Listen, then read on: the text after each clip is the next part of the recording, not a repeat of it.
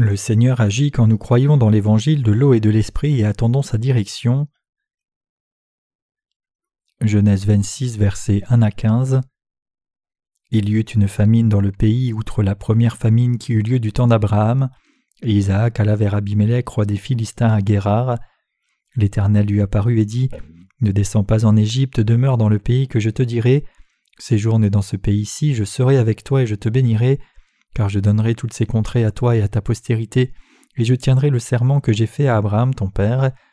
Je multiplierai ta postérité comme les étoiles du ciel, je donnerai à ta postérité toutes ces contrées, et toutes les nations de la terre seront bénies en ta postérité, parce qu'Abraham a obéi à ma voix et qu'il a observé mes ordres, mes commandements, mes statuts et mes lois. Isaac resta à Guérard.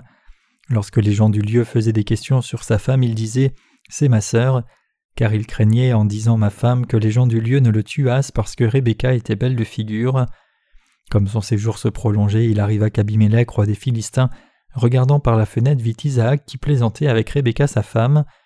Abimelech fit appeler Isaac et dit Certainement c'est ta femme, comment as-tu pu dire c'est ma sœur? Isaac lui répondit J'ai parlé ainsi de peur de mourir à cause d'elle. Et Abimelech dit Qu'est-ce que tu nous as fait? Peu s'en est fallu que quelqu'un du peuple n'ait couché avec ta femme et tu nous aurais rendu coupables.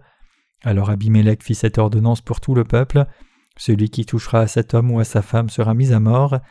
Isaac sema dans ce pays et il recueillit cette année le centuple, car l'Éternel le bénit. Cet homme devint riche et il alla s'enrichissant de plus en plus jusqu'à ce qu'il devint fort riche. Il avait des troupeaux de menu bétail et des troupeaux de gros bétail et un grand nombre de serviteurs. Aussi les Philistins lui portèrent envie. Tous les puits qu'avaient creusés les serviteurs de son père du temps d'Abraham, son père, les Philistins les comblèrent et les remplirent de poussière. Isaac expérimenta une famine donc il alla dans le pays de Guérard. Dans le passage des Écritures d'aujourd'hui pris dans Genèse chapitre 26, nous lisons le récit d'Isaac faisant face à une grave famine et partant vers le pays de Guérard. Dieu est apparu à Isaac, qui était dans cette piètre situation, et a dit Demeure dans le pays que je te dirai. Séjourne dans ce pays-ci, je serai avec toi et je te bénirai, car je donnerai toutes ces contrées à toi et à ta postérité, et je tiendrai le serment que j'ai fait à Abraham ton père. Ici, Isaac expérimentait une grave famine et prévoyait de traverser le pays de Guérard en chemin vers le pays d'Égypte. Dieu lui dit alors Ne continue pas sur ce chemin, mais demeure dans le pays que je te dirai. Chers croyants, que signifie ce passage des Écritures? Il signifie que même si vous et moi faisons face à des difficultés extrêmes, nous devrions rester dans le pays où le Seigneur nous ordonne d'être. Même si une famine monte dans nos cœurs, nous devenons épuisés et usés, mais si nous nous confions en Jésus-Christ qui a expié tous les péchés de nos cœurs et nous a restaurés, et si nous croyons réellement au fait que nous sommes devenus le peuple de Dieu et nous attendons silencieusement à lui, alors Dieu nous rendra vraiment riches et il nous restaurera et bénira beaucoup de gens à travers nous. C'est la vérité que Dieu veut nous transmettre à vous et moi par le passage des Écritures d'aujourd'hui. Même si Isaac, qui a fait face à une grave famine, a essayé d'aller dans le pays d'Égypte, nous devons avoir la foi et nous attacher au salut donné par le Seigneur dans nos cœurs, et calmement regarder à Dieu avec une patience pieuse, et nous attendre à lui quand une famine vient et que les difficultés se lèvent, alors Dieu agira certainement et il nous aidera à nous en sortir.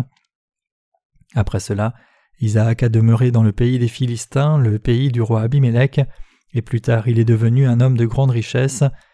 La Bible dit que cela est arrivé pour que Dieu garde sa promesse qu'il a faite à Abraham, le père d'Isaac. Dieu a dit Parce qu'Abraham a obéi à ma voix et qu'il a observé mes ordres, mes commandements, mes statuts et mes lois. Genèse 26, verset 5. Ce passage révèle clairement qu'Abraham a pleinement cru dans la parole de Dieu. Abraham, notre père de la foi, a cru la parole de Dieu exactement comme elle a été dite, et il a obéi et suivi complètement cette parole de Dieu. Nous pouvons clairement confirmer à travers les Écritures que Dieu a approuvé la foi d'Abraham qui a cru sa parole, et Dieu a accompli sa promesse en bénissant Abraham et ses descendants. Donc même si les circonstances deviennent difficiles pour vous et moi, nous devons garder et nous accrocher au salut que Dieu nous a donné à nos cœurs et attendre patiemment son aide. Si nous faisons cela, Dieu agira certainement en nous. Par contre, Si nous ne regardons pas à Dieu et allons dans le monde à cause d'une famine ou d'autres difficultés, nous serons conduits tout droit vers notre destruction. C'est parce que même si Dieu veut nous donner des bénédictions, il ne peut pas le faire. Si Dieu avait béni Isaac, même s'il lui avait désobéi et demeuré dans le pays d'Égypte, cela signifierait que le Dieu Tout-Puissant donnerait ses bénédictions même à un monde pécheur. Mais un Dieu juste ne peut pas faire cela, et c'est pour cela que Dieu a ordonné à Isaac de vivre dans le pays qu'il lui montrerait, au lieu du pays d'Égypte. Qu'est-ce que cela signifie spirituellement que Dieu dise à Isaac de rester dans le pays de Canaan et de ne pas aller en Égypte? C'est par la parole de Dieu que vous et moi devons mener nos vies en tenant fermement la foi dans la rémission des péchés que nous avons reçus de Dieu en croyant dans son évangile de l'eau et de l'esprit. Nous devons mener nos vies en tenant compte du fait que nous sommes devenus le peuple même de Dieu. Alors Dieu accomplira certainement son œuvre à travers nous en son temps approprié. Nous devons comprendre ce passage des Écritures spirituellement. Si nous ne comprenons pas la signification spirituelle correctement, alors nous serons liés par la loi dans la chair. Donc nous devons vraiment comprendre et croire que si nous nous attachons et gardons le salut que Dieu a pourvu pour nous, et attendons silencieusement son aide par la foi, Dieu nous bénira certainement sans aucun doute. Isaac a expérimenté une famine, donc il est allé à Guérard, mais les gens là ont vu sa femme qui était belle et lui ont demandé Qui est cette jeune femme qui est avec toi? Quand il a entendu cela, Isaac a répondu C'est ma sœur. Dans le passage des Écritures, Isaac a eu peur de dire Ma femme, que les gens du lieu ne le tuassent parce que Rebecca était belle de figure. Il n'y a plus de péché du tout dans ce monde à cause de la vérité de l'évangile de l'eau et de l'esprit. Sous certains aspects, nous semblons croire en Jésus de façon particulière et non de façon calme comme les chrétiens communs le font, c'est vrai parce que nous disons que nous n'avons aucun péché, mais c'est la vérité. En croyant dans l'évangile de l'eau et de l'esprit, nous n'avons plus de péché du tout. Il est vrai que nous sommes sans péché. Bien sûr, nos péchés n'ont pas été enlevés ou effacés par eux-mêmes, mais le Seigneur les a tous expiés par l'évangile de l'eau et de l'esprit. Nous croyons cela, et donc nous disons aux gens Par la foi nous sommes sans péché. Ce n'est pas juste de croire en Jésus et d'avoir encore du péché. Beaucoup de gens peuvent aussi dire qu'ils croient en Jésus et sont sans péché, mais nous sommes en mesure d'expliquer bibliquement en détail ce que nous croyons, et ils ne le peuvent pas. Quand Jésus-Christ a été baptisé, tous mes péchés ont été transférés sur lui, et puisqu'il a reçu le jugement à la croix à ma place de pécheur, je n'ai plus de péché. Et nous disons aussi, Jésus a expié tous vos péchés quand il a été baptisé, et donc vous êtes aussi sans péché de même. Mais quelle est la réponse des gens de ce monde quand ils entendent ce que nous disons? Ils disent que leur foi et notre foi sont différentes, et ils nous détestent en nous regardant avec des préjugés à cause de cet évangile. Ils nous considèrent comme l'objet de leur haine en pensant en eux-mêmes. Ils croient en Jésus mais ils ne croient pas comme nous. C'est pareil que la raison pour laquelle Isaac a appelé sa femme sa sœur. Il est écrit En elle était la vie, et la vie était la lumière des hommes, et la lumière brille dans les ténèbres, et les ténèbres ne l'ont point reçue. Jean 1, versets 4 à 5. Si cette lumière se met à briller dans des ténèbres complètes, il est naturel que les ténèbres détestent cette lumière. S'il y a des ténèbres et de l'exposition à la lumière, alors il peut y avoir une forme d'assimilation, mais les pures ténèbres qui n'ont pas de lumière du tout sont promptes à haïr la lumière, parce que la lumière porte atteinte très durement à son orgueil. Qu'arrivera-t-il alors si nous proclamons la parole du salut de notre Seigneur, l'évangile de l'eau et de l'esprit, qui est une lumière, à ces gens qui vivent dans les ténèbres? Ils détestent cette lumière, donc ils vont aussi nous détester, nous qui leur avons proclamé la parole de lumière. Dans les Écritures d'aujourd'hui, Isaac a appelé sa femme Rebecca sa sœur. Comme son père Abraham l'avait fait, il a aussi appelé sa femme sa sœur. Donc chacun dans cette région pensait juste qu'Isaac et Rebecca étaient du même sang, mais il est écrit dans la Bible qu'un jour le roi des Philistins, en regardant par la fenêtre, a vu Isaac embrasser sa femme Rebecca. Cela signifie que ce roi de ce pays s'intéressait aussi beaucoup à Rebecca, ainsi il a appelé Isaac et a demandé à Isaac pourquoi il avait dit aux gens que sa femme était sa petite sœur. Il l'a questionné et sondé. Certainement c'est ta femme. Comment as-tu pu dire c'est ma sœur? Alors Abimelech prévint tout son peuple en disant Celui qui touchera à cet homme ou à sa femme sera mis à mort. D'une certaine façon, il semble que ce passage nous dise que l'éthique et la morale de l'époque étaient très bonnes, mais la parole de notre Dieu ne révèle pas des vérités simples comme cela. Alors qu'est-ce que Dieu essaie de nous révéler ici? Dieu a écrit cela pour que nous comprenions comment il accomplit son œuvre. À travers ce passage des Écritures, Dieu nous ouvre et montre les vérités cachées dans sa parole pour nous. Dieu révèle qu'il va absolument détruire ceux qui font du mal à l'Église de Dieu, il protégera absolument son Église. Dans la Bible, Dieu a fait prononcer cette parole par la bouche du roi Abimelech, mais en réalité ce n'était pas réellement ses propres mots. Notre Dieu Tout-Puissant a soufflé ses paroles dans le cœur de ce roi Abimelech et dans sa bouche pour pouvoir déclarer sa parole. L'Église de Dieu qu'il aime. Dans la parole de Dieu, le roi Abimelech ordonne Celui qui touchera à cet homme ou à sa femme sera mis à mort.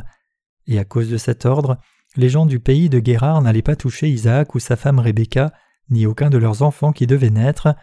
Que signifie alors ce passage des Écritures? Cela signifie que Dieu protège et préserve son Église de cette manière. À travers la femme d'Abraham, Sarah, Dieu nous a montré qu'il aime, protège et bénit l'Église de Dieu. Aussi, à travers la femme d'Isaac, Rebecca, Dieu révèle ce fait une fois de plus. Rebecca, la femme d'Isaac, qui apparaît dans le passage des Écritures d'aujourd'hui, se réfère à l'Église de Dieu. Ainsi nous pouvons savoir que le passage des Écritures d'aujourd'hui parle de l'Église de Dieu. Le passage d'aujourd'hui révèle que Dieu aime son Église à ce point. Si quelqu'un désire établir l'Église de Dieu, cette personne doit être une personne de foi comme Abraham sans faute, qui suit la parole de Dieu.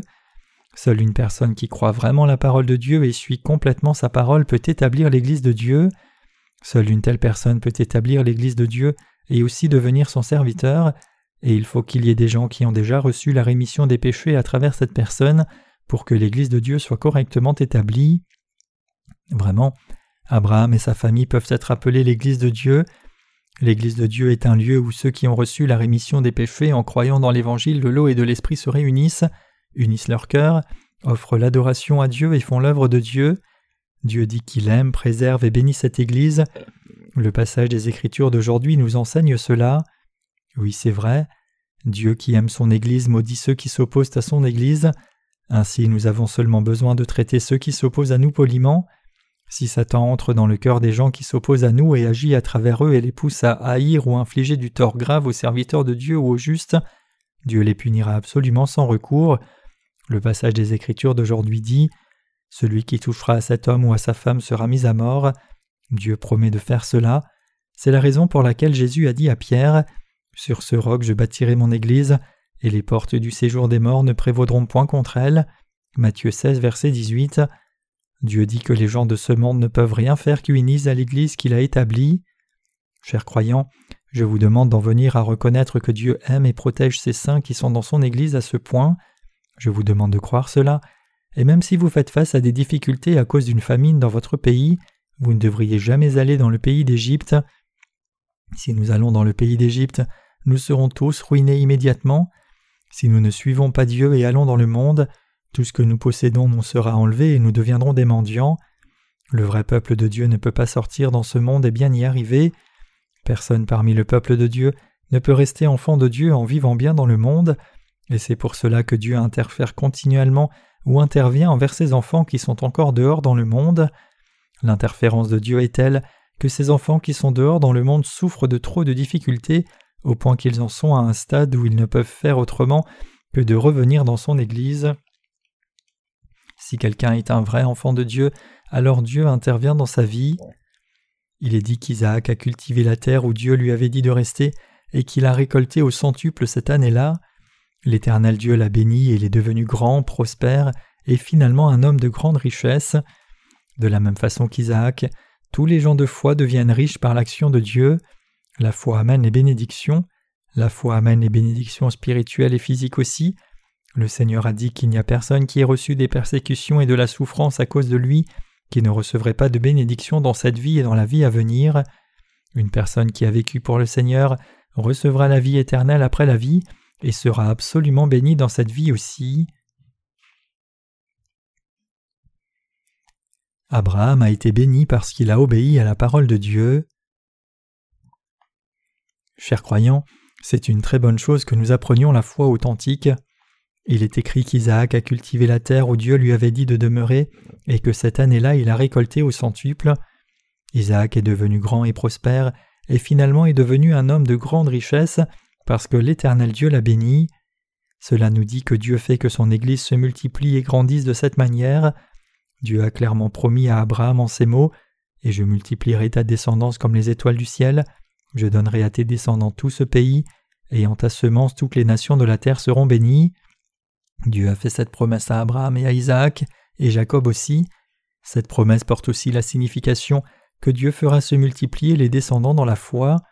Si vous gardez vos cœurs et votre foi, tous les gens sous le ciel seront bénis par vous.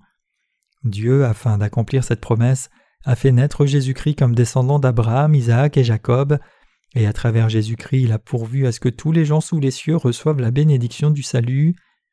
Abraham a obéi à la parole de Dieu, et il a gardé les commandements et règles par la foi. C'est pour cela qu'il a été béni. Aussi vous et moi devons également croire dans la volonté et les promesses de Dieu qu'il désire accomplir à travers nous. Qu'a dit Dieu qu'il fallait faire? Il a dit qu'il ferait que les descendants de la foi se multiplient en aussi grand nombre que les étoiles du ciel. Dieu a dit Tous les gens sous les cieux seront bénis. À travers tes descendants ils seront bénis. Et comme il l'a dit, il bénira tous les gens sous le ciel à travers son Église. Et en croyant cela, nous devons continuer d'aller de l'avant dans l'œuvre de proclamation de l'Évangile. En faisant cette mission, nous ne devons pas utiliser de méthode humaine, mais nous devons continuer fermement par la foi qui croit la parole que Dieu a prononcée. Nous les justes proclamons l'évangile de la justice de Dieu au monde entier.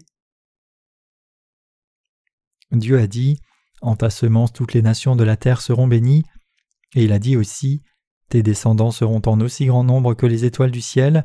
C'était le plan de Dieu et à travers les descendants d'Isaac, Dieu a exactement accompli cette promesse. Le nom Isaac a la signification de rire, et cela implique aussi l'obéissance. Vraiment, quand nous regardons les passages au sujet d'Isaac, nous ne pouvons pas trouver qu'il ait montré des réponses négatives envers les paroles d'Abraham. Quand nous lisons au sujet de la vie d'Isaac dans la Bible, tout ce qui est mentionné à propos de lui, c'est qu'il a obéi aux choses que son père lui a dit de faire, et a été finalement béni par son obéissance. Chers croyants, que signifie cette parole? Cela signifie que vous et moi, qui proclamons l'Évangile au monde entier, faisons cette œuvre par obéissance à l'Église de Dieu. En ces derniers jours, Dieu proclame l'Évangile à travers l'Église qu'il aime. Même maintenant, nous proclamons l'Évangile grandement en obéissance à la volonté de Dieu, mais il y a encore tellement de travail à faire pour nous, ainsi cela nous prendra beaucoup de temps pour finir tout notre travail de mission. Le Nigeria, en Afrique de l'Ouest, est un pays qui n'est pas aussi pauvre que les autres pays africains. Personne ne sait réellement combien de pétrole se trouve dans ce pays. En une fois, beaucoup de nos livres ont été envoyés dans ce pays. Néanmoins, il y a beaucoup de pays où l'Évangile n'a pas encore été proclamé. Il y a beaucoup de gens qui n'ont jamais entendu l'Évangile de l'eau et du Saint-Esprit, mais nous croyons que Dieu va absolument accomplir et réaliser cette œuvre à travers son Église. J'ai pris que vous ne perdiez pas votre foi et n'alliez en Égypte à cause d'une famine survenue. Si nous croyons que Dieu nous a sauvés, demeurons calmement dans cette foi, tenons compte du salut donné par Dieu de tout cœur, et vivons par la foi. Dieu accomplira absolument son œuvre en nous. Alors que j'ai regardé le passage des Écritures d'aujourd'hui, j'ai développé une confiance dans mon cœur que si j'ai la foi qui croit dans la justice de Dieu et attend silencieusement, peu importe combien c'est difficile, Dieu nous bénira finalement. Je prie que vous ayez cette foi dans ces temps derniers et n'utilisiez pas des moyens ou méthodes humains. Si vous revenez à ces manières et méthodes de la chair, vous finirez par voir votre destruction. Nous devons seulement nous confier en Dieu, regarder à lui et croire en lui alors que nous le suivons. Nos frères et sœurs peuvent parfois retourner à des moyens et méthodes de la chair de temps en temps, mais je veux que vous vous rappeliez toujours dans votre cœur que Dieu agit à travers l'Église et non à travers une personne individuelle. Oui, c'est vrai, Dieu fait son œuvre seulement à travers son Église, et accomplit sa volonté à travers cette Église. Même aujourd'hui, nous prêchons l'évangile de l'eau et de l'esprit au monde entier. La raison pour laquelle nous nous sentons fatigués est que nous ne nous rappelons pas des actes que Dieu a faits pour nous, et nous pensons seulement au travail et sommes dirigés par le travail. Réfléchissons à cela une fois de plus. Combien de bénédictions Dieu nous a-t-il données et combien de travail a-t-il fait parmi nous? À partir de maintenant, Dieu va agir à travers nous encore plus et pourvoira à davantage de bénédictions encore. Vraiment, davantage de gens entendront l'Évangile authentique et davantage de gens recevront la rémission des péchés. Maintenant même, beaucoup de gens dans le monde lisent nos séries sur la croissance spirituelle. Demain, certains de nos ouvriers du ministère vont aller à Séoul pour imprimer le second volume sur l'Épître aux Galates.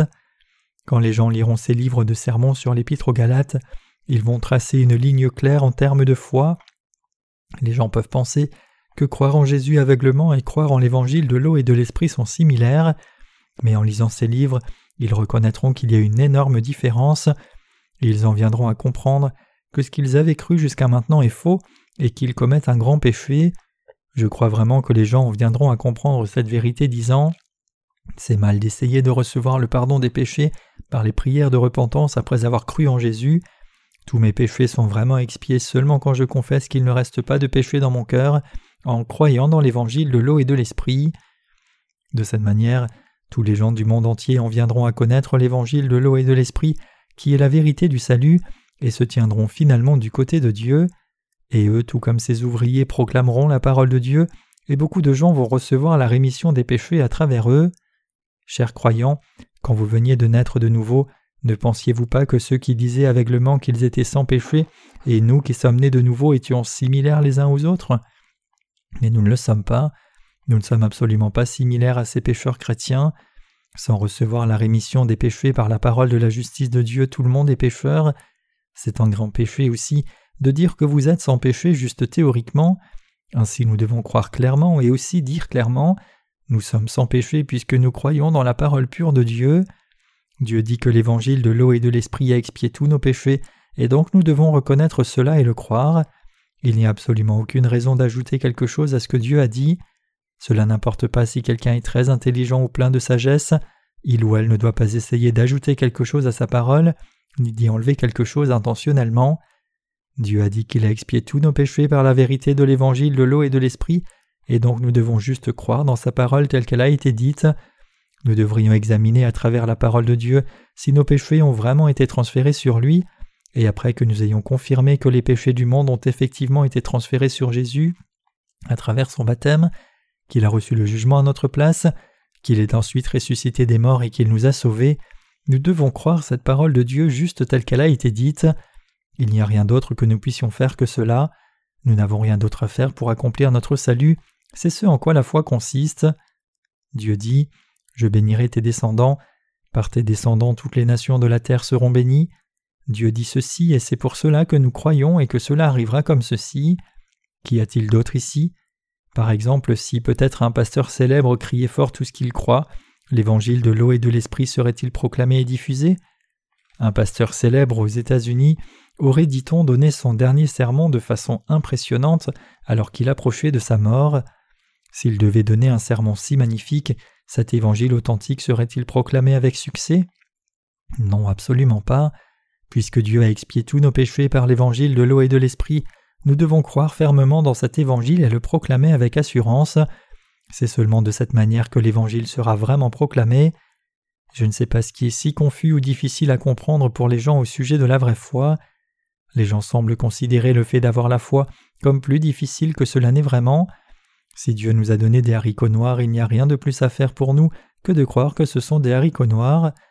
Nos péchés sont-ils enlevés juste parce que nous, êtres humains, faisons un effort, savons, faisons attention ou croyons quelque chose d'autre? Non. Dieu a éradiqué tous nos péchés par l'évangile de l'eau et de l'esprit, donc en croyant cela, nos péchés sont effectivement enlevés. Par la foi, nous sommes devenus le peuple de Dieu et sommes nés de nouveau par la foi. C'est pour cela que Dieu agit à travers nous et accomplit son œuvre à travers nous. Y a-t-il autre chose que nous, humains, puissions possiblement faire? Nous sommes des êtres humains qui meurent directement s'ils sont infectés par de minuscules germes toxiques. Qu'y a-t-il de si grand en nous pour nous confier dans notre propre force et ne pas croire au Dieu Tout-Puissant? Ce que je dis, c'est pourquoi les gens font-ils un tel tapage sans savoir ce que la parole de Dieu dit? Le Dieu parfait agit seulement à travers son Église. Réfléchissez à cela. Si Dieu a planifié qu'il ferait son œuvre à travers l'Église de Dieu, alors il fera son œuvre à travers son Église, et si Dieu a promis qu'il donnerait ses bénédictions à travers son Église, alors il pourvoira ses bénédictions à travers l'Église. Il n'y a rien d'autre à faire pour nous que de croire cela. Vraiment, nous n'avons aucune capacité ou puissance du tout.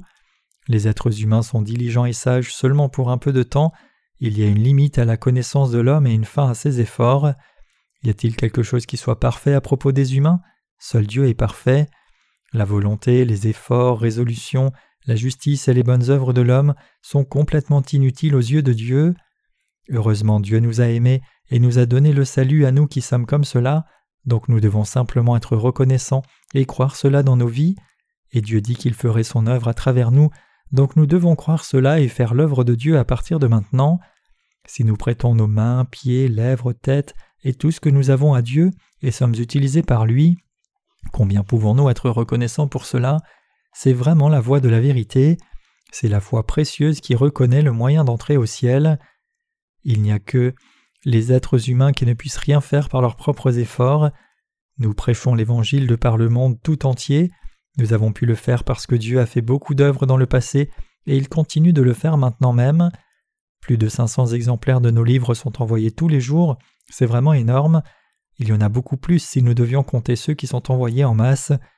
Réfléchissez si vous deviez distribuer 500 exemplaires de livres chaque jour, et pas seulement les distribuer aléatoirement, mais aux gens qui en ont vraiment besoin, ce serait un travail qui prendrait excessivement beaucoup de temps.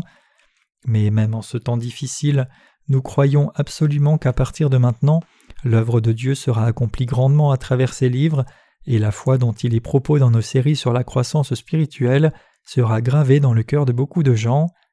Maintenant même, parmi nos séries sur la croissance spirituelle, le livre de sermons sur l'évangile de Matthieu est envoyé à l'étranger. Bien sûr, cela peut ne pas être suffisant de lire juste un exemplaire de la série, mais les gens seront éveillés à la volonté de Dieu plus qu'ils ne l'étaient auparavant. Nos séries de livres de sermons sur l'évangile de Jean sont traduites et le livre de sermons sur l'épître aux Galates vient d'être terminé. Bientôt les livres de sermons sur l'épître aux Éphésiens seront publiés, c'est merveilleux. À chaque fois que les gens lisent un livre de nos séries sur la croissance spirituelle, leur discernement sera énormément augmenté. J'ai confiance que ces livres seront particulièrement bénéfiques aux gens qui ont reçu la rémission des péchés. Notre Dieu de justice a accompli beaucoup de choses, et Dieu continuera de faire beaucoup de travail à travers vous et moi. Vraiment Dieu accomplit son œuvre à travers son Église. Peu importe combien d'autres professent fort contre la façon dont Dieu agit, c'est inutile. Dieu a dit qu'à travers son Église, il proclamerait l'Évangile au monde entier, donnerait les bénédictions à toutes les nations de la terre, donnerait les bénédictions aux croyants et maudirait les gens qui ne croient pas, et donc cela se passera absolument comme il l'a dit. Et Dieu a dit aussi qu'il ferait son œuvre à travers son Église, c'est-à-dire à travers vous et moi, et donc il fera certainement cela. Dieu dit En ta semence toutes les nations de la terre seront bénies. Ainsi, Dieu nous a donné à vous et moi les bénédictions à travers Jésus-Christ, et à travers ceux d'entre nous qui ont cette foi, beaucoup de gens seront bénis. Nous et d'autres gens serons bénis seulement en croyant dans la justice de Dieu. Peu importe combien c'est difficile, nous devons continuer de prêcher l'évangile de l'eau et de l'esprit. Il y a eu des temps où c'était très difficile et dur pour nous. Normalement je ne réfléchis pas beaucoup au passé, mais si c'est bénéfique pour la prédication de l'Évangile, je réfléchis parfois au passé un moment. J'ai aussi expérimenté beaucoup de difficultés moi-même après avoir cru dans cet évangile, mais mes frères et sœurs et parents ne savent pas cela. Puisque je ne leur demandais pas de me tendre une main de secours ou ne me plaignais pas de mes difficultés, ils ne savent pas ce que j'ai traversé. Mais en réalité, j'ai souffert beaucoup de difficultés. Mais au milieu de tout cela, Dieu a déversé beaucoup de bénédictions sur moi, et il m'a aidé à reconnaître ce en quoi consiste la vraie foi. Abraham était tout seul dans ce monde quand il est parti et a suivi la parole de Dieu, et il est finalement devenu notre Père dans la foi. Il a fait face à beaucoup de difficultés sur son chemin de foi. De même, j'ai aussi expérimenté de telles difficultés en suivant la parole de Dieu. Je n'essaye pas de vous parler de la difficulté que j'ai expérimentée, mais je veux que vous sachiez que par la foi j'ai reçu les bénédictions de Dieu. Même mes frères et sœurs ne savent pas réellement mes difficultés, et ils ont pensé, il est pasteur donc il s'en sort bien, mais en réalité ce n'était pas vrai du tout. Oui, s'il y a même dix membres d'église, alors le pasteur de cette église s'en sort bien, il s'en sort mieux que la plupart de la classe moyenne, mais je suis dans la classe élevée maintenant, je suis en mesure de manger tout ce que je veux manger, de jouer au football au moins deux fois par semaine, de prendre trois bons repas consistants par jour, et j'unis mon cœur à mes frères et sœurs alors que je fais l'œuvre de Dieu. Que serait-ce d'autre si ce n'est la classe élevée? Vraiment, il n'y a probablement pas d'autre ouvrier d'église qui vit aussi heureux que moi. Je mange tout ce que je veux, Je ne mange pas certaines nourritures parce que je ne peux pas les digérer. Si je peux le digérer, j'apprécie tout. Il peut y avoir certaines nourritures que je ne mange pas parce qu'elles sont nuisibles à ma santé, mais il n'y a rien que je ne puisse pas manger parce que je n'aurai pas l'argent. C'est assez bien. Que pourrais-je vouloir de plus? J'ai entendu qu'un certain animateur habite une maison qui mesure plus de 300 mètres carrés, mais je ne suis pas envieux de ce genre de maison. Dans l'avenir, quand nous irons au ciel, il y aura beaucoup de lieux ouverts et je dirai Ange, amène-moi au terrain de foot. Après avoir joué un peu au foot, je voudrais jouer au golf. Allons donc sur le terrain de jeu ensuite. Et la personne qui aime la pêche peut aller à la pêche. Une chose qui est certaine, c'est que tout ce qui est bon sur sa terre se trouve au ciel, il y a beaucoup de choses qui sont même meilleures que ce que nous trouvons ici sur terre. Je rends grâce pour le fait que Dieu fasse son œuvre à travers son Église. À travers le passage des Écritures d'aujourd'hui, nous en sommes venus à réaliser que peu importe combien de difficultés nous avons, nous devons demeurer dans l'Église et continuer de nous attacher à notre foi. J'ai une connaissance générale sur ce que Dieu fera à partir de maintenant et comment l'état des choses du monde va changer. À l'avenir, les choses vont devenir plus difficiles. Cela sera difficile juste d'essayer de s'en sortir et vivre. Mais c'est ce que je pense. Dans mon cœur, je pense que lorsque je vais mourir, je devrais posséder une foi qui fera face à la mort avec bravoure. J'ai un cœur qui veut mourir avec plus de bravoure, avec plus de courage que lorsque je joue au foot. Si je ne suis plus capable de prêcher l'Évangile, je serai capable de proclamer l'Évangile seulement à travers ma mort. Donc je dirai Vous ne croyez même pas en Dieu, et en étant rien de plus que la créature de Dieu faite par lui, méprisez-vous Dieu et le maudissez-vous? Ainsi de cette façon, je vais rendre témoignage de l'Évangile jusqu'à la fin et mourir glorieusement. J'ai entendu que lorsqu'un volcan a eu une éruption soudaine, personne n'a pu échapper à la chaleur et la cendre volcanique qui ont conduit à la mort. Puisque l'air chaud est inhalé, les poumons sous-souillés, ainsi la mort de chacun était instantanée. Pensez-vous qu'il est facile de mourir? Il est important de bien mourir et quand nous trépassons et allons au ciel, nous devons y aller glorieusement. Ainsi nous devons sécuriser dans nos cœurs la foi qui croit que notre Dieu fait son œuvre à travers son Église, afin que nous soyons utilisés par lui pour faire son œuvre jusqu'au moment même où nous trépasserons. Si nous faisons bien, je pense que le Seigneur accomplira toutes ces choses bientôt. Maintenant même, le pays d'Israël est haï par chacun dans le monde. Pourquoi en est-il ainsi? Puisque les États-Unis et Israël sont alliés, l'accent était sur les États-Unis, mais maintenant il a été mis sur Israël. Bientôt l'ONU fera une résolution disant Détruisons et débarrassons-nous d'Israël. Nous serons bientôt en mesure de voir cela. Réfléchissons au fait que si Israël est éliminé de la face de la terre, tout ira bien. C'est parce que beaucoup de pays considèrent Israël comme la pierre d'achoppement de la paix mondiale. Si les Américains m'entendaient dire des choses comme cela, un grand problème pourrait arriver, mais je dis ce que la Bible dit et je ne dis pas cela pour m'opposer à l'Amérique. Dans les derniers jours, les choses doivent s'accomplir selon la parole de Dieu, et donc Israël sera ostracisé. Si cela arrive, vous devez savoir que nous sommes vraiment dans les tout derniers jours. Avant que cela n'arrive, il y aura des guerres, conflits, famines, des tremblements de terre, mais comme les affaires de ce monde vont vers leur fin, le moment dans le temps viendra absolument où la nation d'Israël périra. Le début de toute destruction est Israël. Israël donne de l'argent à ceux qui sont au pouvoir politique aux États-Unis et met la pression sur eux. C'est ainsi qu'ils font les choses. Ainsi l'arc se retournera finalement contre Israël en retour. Ce sera à ce moment-là que les Israélites vont se repentir. Quand le monde entier sera contre Israël et qu'ils n'auront plus rien sur quoi s'appuyer, ils se confieront alors dans le Messie à la fin. Le Sauveur est déjà venu comme leur Messie, mais ce sera à ce moment-là qu'ils finiront par invoquer le nom de Jésus. Maintenant même, nous faisons l'œuvre de traduction de nos livres en langue hébraïque et les distribuons, et beaucoup de Juifs de par le monde entier lisent ces livres et reconnaissent le fait que Jésus est le Sauveur. Quand les Israélites accepteront l'Évangile en tant que nation et croiront au salut de Jésus, le monde arrivera alors à sa fin. Nous vivons chaque jour en regardant vers ce jour-là et en l'attendant. Chers croyants, ne perdons pas courage et soyons forts alors que nous vivons nos vies.